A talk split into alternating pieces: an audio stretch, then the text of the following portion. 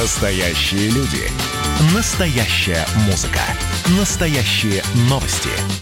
Радио «Комсомольская правда». Радио про настоящее.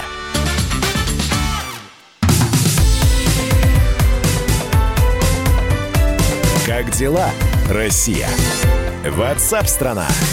Чем живет наша страна, чем живет Россия, все это в прямом эфире на радио «Комсомольская правда». Здравствуйте, все те, кто только что присоединился. И еще раз приветствую тех, кто уже давно с радио «Комсомольская правда» и не собирается выключать. И правильно делаете. Все важное, актуальное, оперативное в мнениях экспертах, в рассказах специалистов и в обзорах журналистов «Комсомольской правды» вы обязательно услышите и сами можете присоединяться к нашему эфиру. Есть телефон прямого эфира 8 800 200 ровно телефона 9702. И также ваши сообщения, э, которые мы получаем на Viber и на WhatsApp. Их можно присылать как в текстовом, так и в голосовом формате.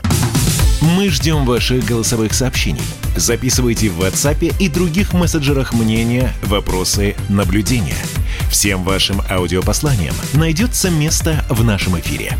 Телефон 8 967 200 ровно 9702.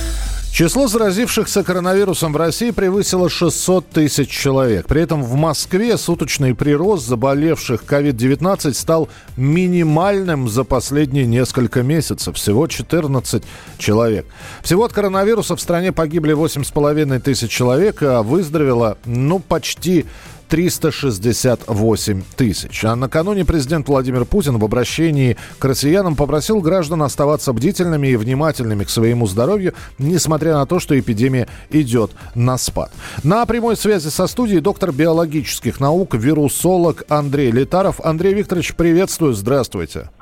Добрый день. А, Андрей, скажите, пожалуйста, все-таки COVID-19, он естественным путем ослабевает или, в общем-то, мы каким-то образом пристраиваемся к этой заразе? А, я, к сожалению, не могу вам ответить на этот вопрос и сильно подозреваю, что пока в мире никто не может. Во всяком случае, мне не встречалось ни одной, ни одной внятной публикации, которая бы связывало бы генетические особенности конкретного штамма COVID-19, а их э, достаточно много. Я, правда, э, должен сразу пояснить слушателям, что в принципе, они не очень сильно отличаются друг от друга, поскольку COVID-19, точнее его возбудитель, вирус SARS-CoV-2, он генетически гораздо стабильнее, чем, ну, например, вирус гриппа. Угу. То есть э, вариации, конечно, есть, но они не настолько масштабные, как там у некоторых других вирусов. И э, пока невозможно э, четко проассоциировать какие-то конкретные эти вариации с изменением их э, клинических свойств. Э, ну, э, простейшее объяснение этой невозможности состоит в том, что э, пока не существует хорошей животной модели, ну, вот разве что макак заражать, но это очень дорого. А понятно, что такие эксперименты на людях ставить неэтично – да и вообще работа с этими вирусами требует лаборатории там, высокого уровня биологической защиты, э, которых мало, это очень дорого, поэтому там вот э, быстро такую работу сделать нельзя. Ну и нужно подчеркнуть, что вообще достигнутое сейчас понимание этого вируса совершенно беспрецедентно, поскольку мы его знаем фактически только полгода, а для э, нормального серьезного научного проекта там, за, за полгода вы обычно успеваете, не знаю, от, от, открыть ноутбук, и загрузить операционную систему. Я, конечно, ну, немного, ну, нет, но... оно понятно, почему вы так говорите, и, наверное, понятно объяснение других э, вирусологов и э, специалистов в этой области, которые говорят, во-первых, нам с ним жить, вот. И э, изучение, получение бо- э, навер- там, самой-самой э, действенной вакцины, это все откладывается на конец года. Вы с этим согласны? Э, я с этим согласен, и особенно в связи с вакциной, э, я считаю, ну, как бы я не занимаюсь саморазработкой вакцин. Я должен сразу оговориться, что моя профессия это вирусы вообще не людей, а бактерий. Я занимаюсь бактериофагами. Угу. Но, тем не менее, из общих соображений, должен сказать, что э, ключевой момент в создании вакцины ее полевые испытания к сожалению, на достаточно больших контингентах людей, поскольку вот даже в Москве, наиболее пострадавшие в России от COVID-19, сейчас случаев сравнительно немного, ну там порядка тысячи в день. Э, в день. Угу. То есть э, нужно э, провакцинировать очень большую группу людей, чтобы э, естественным путем э, сравнить частоту заражений в опытной группе и в контрольной. Принимается. Хорошо. Если мы сейчас будем говорить о вот этом вот режиме, про который э, сейчас говорят в России, масочный режим, и когда нам говорят, что нужно будет его соблюдать, ну, чуть ли не до конца года. Э, опять же, спрашиваю вас как у специалиста, ну, а так как вы работаете все-таки с бактериями, с, как вы сказали, с бактериофагами, да, маски и перчатки – это обязательный атрибут для вас. А вот насколько для нас он обязателен, и насколько нас он действительно может защитить? Ну, ну, как раз бактериофаги для нас в большинстве своем опасности не представляют. А вот что касается COVID-19, э, то я считаю, и это фактически сейчас консенсус, что маски – это достаточно важное средство предосторожности. Значит, э, я э, не стану сейчас комментировать историю с перчатками, я как к ним отношусь ну, более скептически, хотя хуже, безусловно, не будет. Угу. Но э, это в первую очередь вирус, передающийся воздушно-капельным путем, причем, э, судя по э, опубликованным работам, исследованиям, э, это не выглядит так, что вы вот подошли к, допустим, больному COVID-19, и с высокой вероятностью тут же там получите э, заражение. Э, для того, чтобы это произошло, нужно набрать определенную инфекционную дозу. И э, маски, даже самые простые, снижая э, там, вот, экспозицию в разы, там, может быть, не на много порядков, там, в 10 раз, уменьшают вероятность заражения очень изрядно. Не говоря уже о том, что если маску носит больной э, и, или бессимптомный э, бессимптомный носитель вирусов, которых очень много, это очень сильно снижает, так сказать, выхлоп и опасность для окружающих. Поэтому я думаю, что э, до э, прояснения обстоятельств мы сейчас на самом деле не знаем, почему э, так здорово снижается э, там частота COVID-19, его и, и, и, эпидемиология Хотя, как, впрочем, эпидемиология большинства вирусных заболеваний на самом деле не очень хорошо понятна. Сейчас у нас нету в передаче времени там поподробнее про это поговорить, но мы до конца не понимаем, каковы ведущие факторы этого снижения, но мы точно знаем, что маски предотвращают заражение. И сейчас мы понимаем, что переболело довольно немного людей в процентном отношении, то есть э, носителей вируса пока много, и э, восприимчивых к нему людей тоже пока много, и это говорит, что вполне возможно ожидать так называемой второй волны или там третьей волны. И это уже было в предыдущей пандемии, там той же печально знаменитой испанки.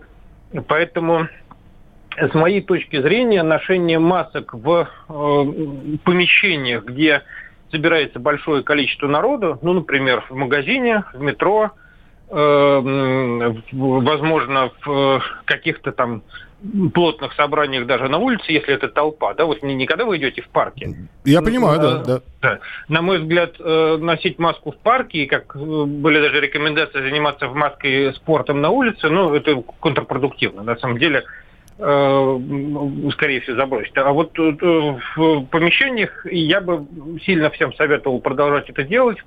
И меня очень расстраивает, когда я сейчас, заходя в магазины, вижу, что половина посетителей без масок, э, соответственно, продавцы никак не обращают на это внимания, это на самом деле неправильно расслабились рановато. Ну, будем следить за развитием событий. Андрей, спасибо вам большое, потому что, ну, конечно, хотелось бы поговорить по побольше и спросить, а станет ли COVID-19 действительно ли толчком для отечественной науки, для развития и для того, чтобы такие как, дисциплины, как микробиология, вирусология, они больше датировались бы государством. Но я думаю, что у нас будет время для того, чтобы поговорить об этом. Доктор биологических наук, вирусолог Андрей Летаров был в прямом эфире в программе WhatsApp страна. Продолжим через несколько минут и вернемся, наверное, к наиболее любимой теме для россиян, для всех нас, к налогу о богатых, у которых ставка НДФЛ вырастет с 13 до 15 процентов.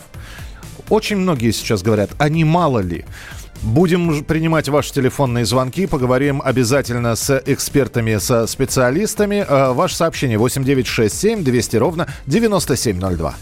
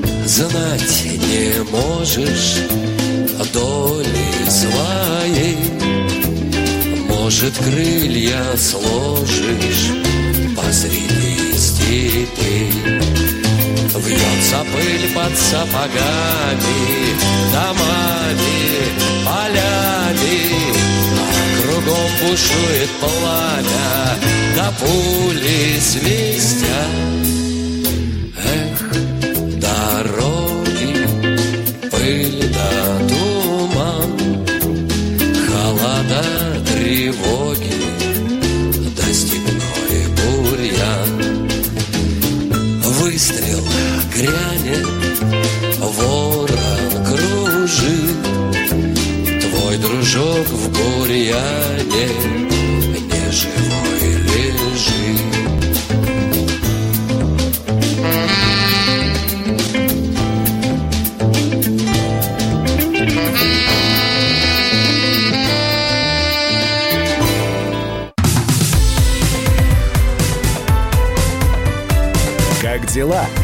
Россия? Ватсап-страна!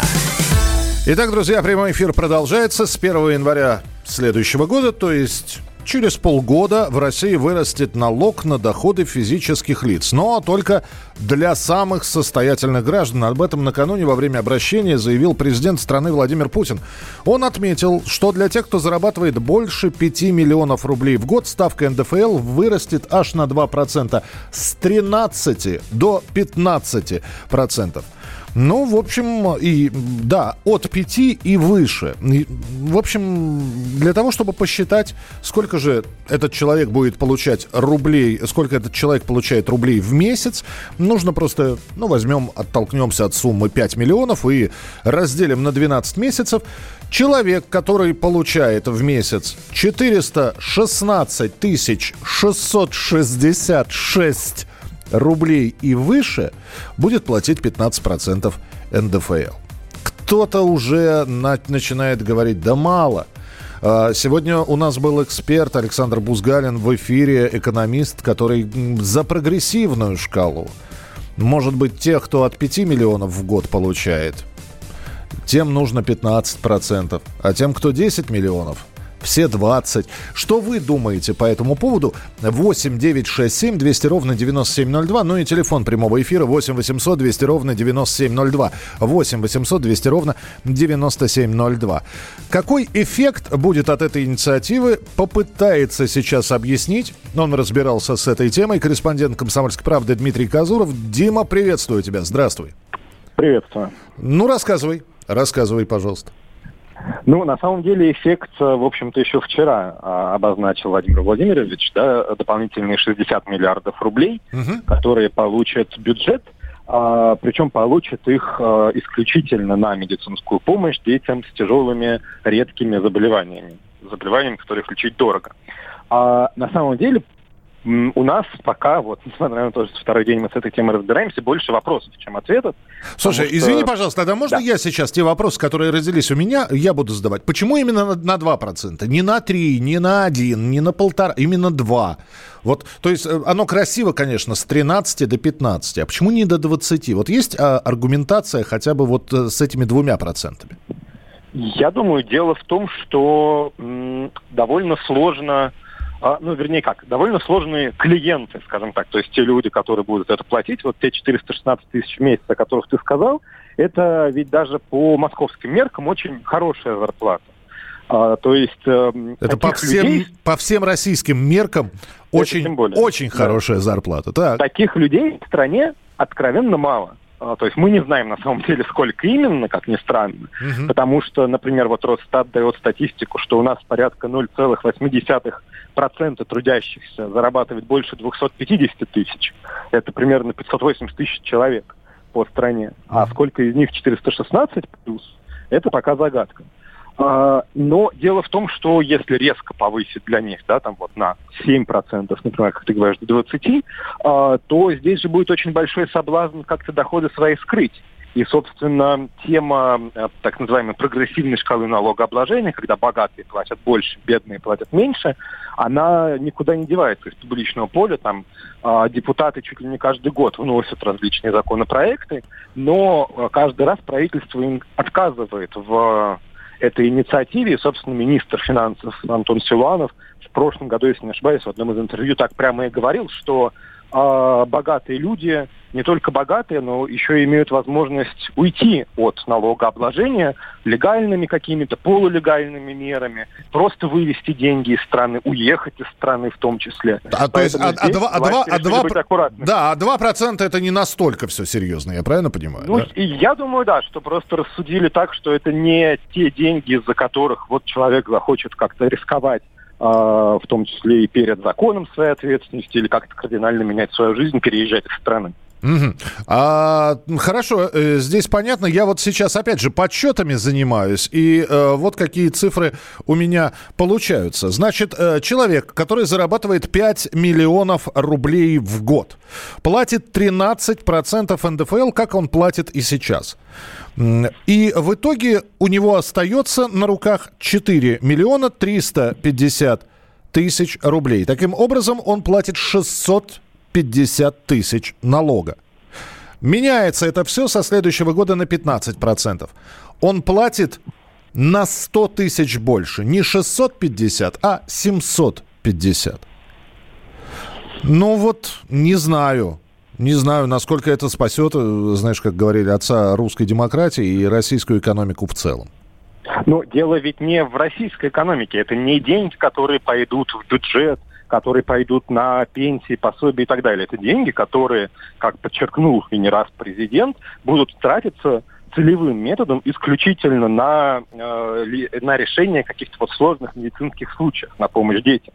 И в данном случае это деньги как раз-таки не маленькие, потому что если посмотреть, э, вот как я сегодня залез в бюджет на 2020 год фонда медицинского страхования, который оплачивает нашу так называемую бесплатную медицину, там на высокотехнологическую помощь, которую не покрывает система ОМС, заложено чуть больше 100 миллиардов рублей. То есть здесь это ну, больше, чем половина э, прибыли вот именно по этой графе. Так что, конечно, в рамках всего бюджета 60 миллиардов рублей не то чтобы большая сумма, положа руку на сердце, но когда мы говорим именно об этом направлении, куда э, решил тратить эти деньги президент, здесь это деньги очень к месту будут. Хорошо, Дим, но кто-то говорит о том, что это только первая ласточка, что вот оно началось. Ну, лед тронулся, как я уже сегодня упоминал эту фразу, тронулся в, в 2%, а там и 10 будет, и 15, а то и все, знаете, а то и все 35 годовых придется платить с дохода. Ну, я думаю, что 35 все-таки не придется. На самом деле тут все упирается не только в какие-то политические моменты, что власти не хотят э, гневить людей, что называется. У нас и так отношение к налогам не самое лучшее. Но в том еще, что прогрессивную шкалу налогообложения, когда в зависимости от доходов ты платишь разную сумму, сложно администрировать, как говорят налоговики, их сложно собирать. Угу. Потому что э, если у человека один источник дохода, зарплата, тут все понятно более или менее. Но у многих людей, как раз вот у богатых людей, у топ-менеджеров, которые получают пресловутые 416 тысяч рублей в месяц, у них э, этих источников дохода довольно много.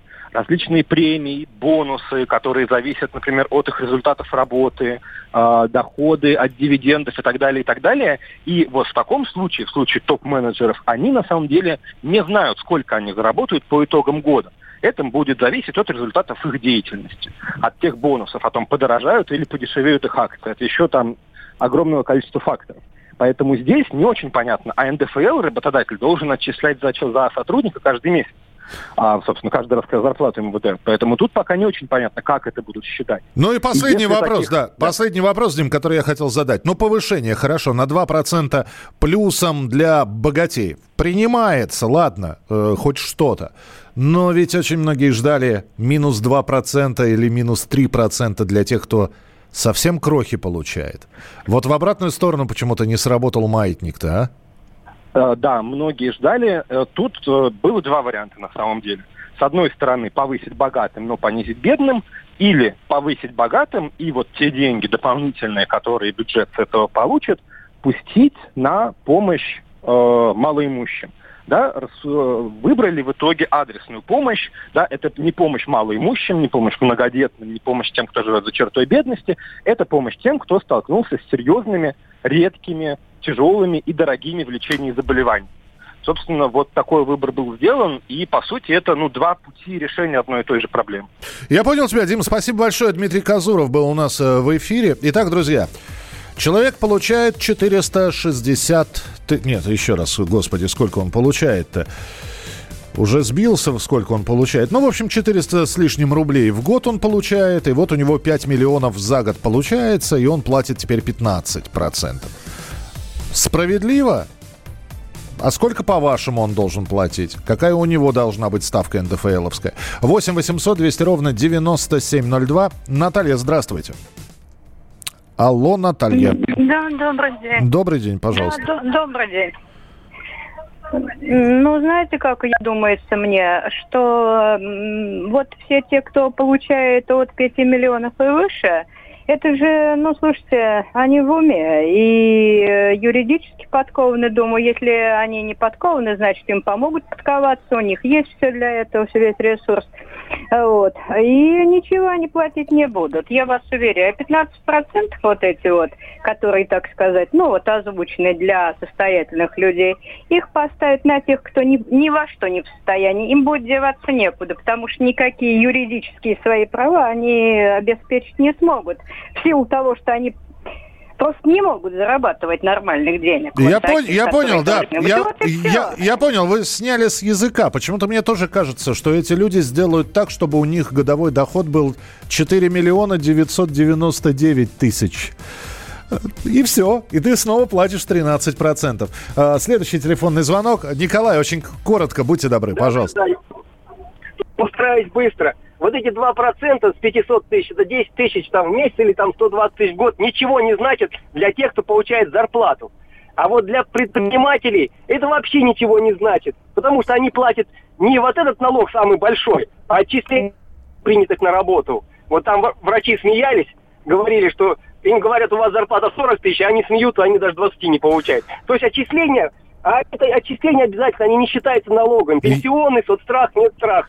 61% от зарплаты. Поэтому тут вообще ни о чем. Бизнес у нас офшорный в основном работает. Я понял, да. Спасибо большое. Спасибо. Еще больше ваших телефонных звонков и комментариев через несколько минут. Продолжение следует. Программа WhatsApp страна.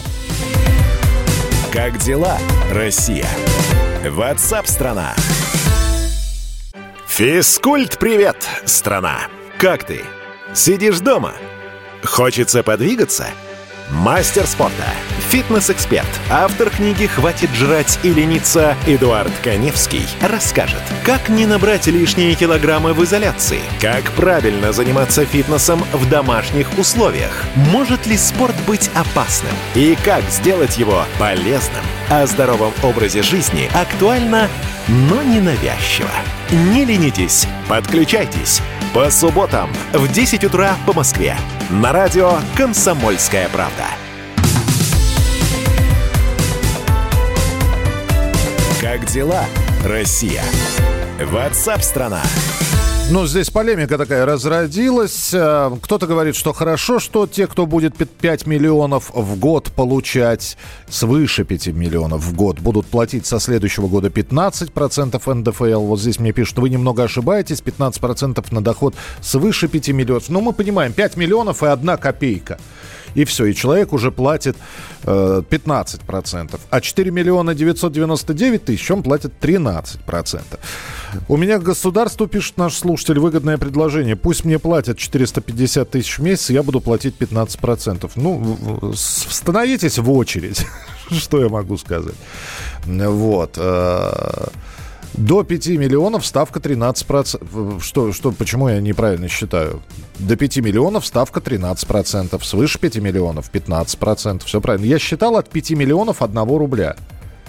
Поэтому 650 э, тысяч налогов в год годовых получается. По месяцам я 650 не буду делить. Э, спасибо, присылайте свои сообщения. Вот здесь не только текстовые, здесь голосовые. Есть про то, что нужно повышать не на 2% для богатых, а больше. Ну, вот что нам слушатель прислал. Не, я считаю, что вот эти 2%, которыми будет облагаться каждый дополнительный рубль выше 5 миллионов это просто какой-то плевок. На мой взгляд, надо каждый рубль свыше 5 миллионов облагать не двумя, а 26 процентами. Ну, я имею в виду в совокупности. То есть до 5 миллионов 13 процентов, все, что свыше 5, 26 процентов, все, что свыше 10, дополнительно еще накидывать еще 13 процентов, то есть 39 процентов свыше 10 миллионов у кого доход. Ну, вот такая прогрессия от нашего слушателя. 13 26 39. Спасибо. Ваше сообщение 8967 200 ровно 9702. Радио «Комсомольская правда». А в интернете опубликовали базу с данными миллионов пользователей Telegram, мессенджера Telegram. Информация появилась на одном из форумов в Даркнете, это в, в черном интернете, так называемый, в темном интернете. Э, в общем, с помощью базы можно по псевдониму, нику пользователя, узнать номер его телефона и уникальный идентификатор. Правда, э, сам Павел Дуров тут же сказал, что ничего страшного в этой многомиллионной базе всего лишь 30% российских пользователей и 70% пользователей, кажется, Ирана. Но вот насколько все это действительно серьезно. А как же те самые принципы анонимности, которые господин Дуров пропагандировал в Телеграме? На прямой связи со студией генеральный директор компании «Зекурион», эксперт по кибербезопасности Алексей Раевский. Алексей Викторович, приветствую. Здравствуйте. Добрый день, добрый день. Ну вот после таких новостей Телеграм продолжает оставаться самым надежным мессенджером? Но здесь же, понимаете, когда мы говорим о надежности мессенджера, речь не идет о том, анонимный он, насколько он анонимный или нет, а о том, насколько защищены коммуникации по этому мессенджеру. А, сейчас, вот э, в наше время, говорить серьезно об анонимности, в принципе, ну, невозможно, я считаю. То есть анонимности сейчас нету. И кто бы что бы ни говорил, но вот сами видите, сейчас вот утечка произошла, даже ну, такая случайность или какая-то э, какие-то действия целенаправленные, не знаю, хакеров, может быть, или инсайдеров. Но вот э, утечка произошла, и все, и анонимности больше нет. Поэтому я бы вот предлагал в любом случае на анонимность не рассчитывать. А что касается безопасности коммуникаций, то есть шифрования сообщений при обмене, это, в общем-то, оно никуда не делось и оно от этой утечки, э, насколько я понимаю, никак не пострадало. А, скажите, пожалуйста, но так как ну, наверняка у вас есть э, мессенджер Telegram, у меня он есть, и он у меня привязан к номеру телефона. Ну, по, по, будет у мошенников мой номер телефона. Ну и бог с ними. Они его и случайно могут на, найти, набрать как-нибудь. Э, что могут с этой слитой базой сделать? Я вот э, как раз именно об этом и хотел сказать, что особо э, мошенники этой базой воспользоваться я даже не, не могу придумать, как могут, э, потому что, ну я не знаю, единственное, может быть, кто-то там, знаете, где-то в каком-то канале там выступал и некрасиво себя вел, думая, что он анонимный и никто его не узнает. А вот сейчас его могут по номеру телефона отследить и э, найти там где-то обнаружить. То есть, ну вот э, речь идет вот о таких вот, знаете, псевдошпионских играх. Вот. Но для государства, я думаю, не составляет э, труда деанонимизировать какого-то конкретного пользователя при большом желании. А для ну, то есть для спецслужб я имею в виду, а для каких-то криминальных структур, ну, вот единственное, может быть, вот э, что-то из этой серии произойти. Угу. А, и, и все-таки а, вопрос о том, будет ли Telegram каким-то образом, ну, я не знаю, э, дополнительный, функ... дополнительный функционал безопасности вводить, и узнаем ли мы, каким образом эта утечка случилась или нет? Ну, обычно, обычно компании стараются как можно меньше а, афишировать э, то, какие они используют а, средства, какие у них процедуры безопасности. Обычно они ограничиваются тем, что заявляют, у нас самые крутые процедуры безопасности, самые крутые специалисты и самые лучшие средства. Ну вот как Сбербанк, например, заявлял а, полгода назад. Вот. Э, а что там в результате? Будет, будет ли расследование проводиться? Какие будут результаты этого расследования? Что изменится при этом? Если бы речь шла о каком-то банке в Европе или в Америке, возможно, там было бы какое-то разбирательство с привлечением а, каких-то регуляторов. Но вот в данном случае, я думаю, ничего не будет, и вряд ли мы что-то узнаем. Спасибо большое. На прямой связи с нами был Алексей Раевский, генеральный директор компании «Зикурион», эксперт по кибербезопасности, так что особо не нужно особо не нужно паниковать из-за того, что телефонная база Телеграма, ну, Телеграм с, с никами и с телефонами оказались э, в свободном доступе, ну, узнали ваш телефон. Просто не подходите и не берите с, э, в общем, с чужих номеров не отвечайте на них, и все будет хорошо. Как дела, Россия? Ватсап-страна! Так, э, ну, все правильно. Вы, опять же, вы все правильно сейчас мне э, пишете. Я-то начинаю считать, э, когда мы здесь считали доход богатеев э, от 5 миллионов, вы все правильно говорите. Да, если человек получает 5 миллионов рублей, давайте я еще раз поясню, потому что здесь с экспертами пришлось связаться. Если человек в год получает 5 миллионов рублей, вот он получил 5 миллионов рублей, он платит 13%. Вдруг у него еще один доход в миллион. Таким образом, у него годовой доход 6 миллионов рублей. Так вот, за 5 миллионов он платит 13%, а за еще плюс 1 миллион, вот за этот миллион он платит уже 15% годовых. То есть, оказывается, это не вся годовая сумма э, получится обклад, а, облагается налогом в 15%, а просто дополнительный доход свыше 5 миллионов рублей. Ну и, конечно, тогда сумма корректируется, ну, в несколько раз. То есть, если, если бы весь годовой бы доход обхал, а, а, а, был бы обложен налогом, обложен налогом в 15%, была бы, ну, такая примерная приличная сумма в несколько сотен тысяч рублей. Если с миллиона, ну, вы сами сможете высчитать 15% от миллиона, сколько человек заплатит. Ну, давайте опять же говорить, есть люди, которые получают, мы вот так вот взяли эту базовую цифру э, в 5 миллионов рублей, некоторые получают годовых, некоторые получают и до 10 миллионов годовых, до 20 миллионов годовых. Вот, в общем, но платить они будут только свыше, все, э, только налоги с того, что свыше 5 миллионов. Так, касаемо 15%, я не, не зарабатываю 5 миллионов в год, но я против этого повышения. Почему люди, которые заработали, должны больше платить? Это неравноправие получается. Можно тогда оставить 13%, но при условии, что люди с доходом выше 5 миллионов рублей будут жертвовать фонды, просто опять деньги начнут пропадать, не доходить до больных детей. Ну, опять же, как эти деньги будут расходоваться, это отдельная история.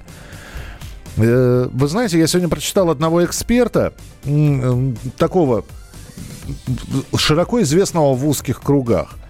Просто по, по его прогнозам, по его прогнозам, люди либо будут всячески делать так, чтобы у них годовой доход не превышал 5 миллионов рублей, все остальное уходит в серусь, э, туда, в туман, э, в туманность Андромеды, э, в сумрак. То есть получает человек 5 миллионов рублей, все, а, и, и не больше ни копейки. И платит свои 13% НДФЛ, как он их и платил. Но предсказание такое, что все дополнительные доходы будут скрываться. Так это или нет, ну, Это отдельная история. А сколько же, по-вашему, справедливо людям платить с хорошими зарплатами? Потому что 450 тысяч в месяц – это действительно хорошая зарплата. Ирина из Москвы пишет, предлагаю такую шкалу налогообложения. До 180 тысяч рублей в год не, обгла- не облагать налогом вообще. Дальше до 5 миллионов рублей 13%. От 5 до 100 миллионов рублей 15%. От 100 до, до, полу, до 50, а нет, от 10 миллионов до 50 20, ну и дальше 35. Но это прогрессивная шкала, про которую тоже говорят. Футболисты не скроют. О, я не знаю просто, не могу ничего сказать. Это надо с футбольными агентами. У них там тоже куча подпунктов под названием бонусы, призовые, премиальные и так далее. Все это можно скрыть. Присылайте свои сообщения 8967 200 ровно 9702. 8967 200 ровно 9702. Справедливый налог для богатых какой, по-вашему? Ну, если не 15, то сколько процентов годовых? Присылайте сообщения, обязательно их почитаем и продолжим в начале следующего часа. Как дела, Россия? Ватсап-страна! Георгий Бофт. Политолог, журналист, магистр Колумбийского университета, обладатель премии «Золотое перо России» и ведущий радио «Комсомольская правда». Авторскую программу Георгия Георгиевича «Бофт знает». Слушайте каждый четверг в 17.00 по московскому времени. А что такое деньги по сравнению с большой геополитикой? Мы денег тут не считаем.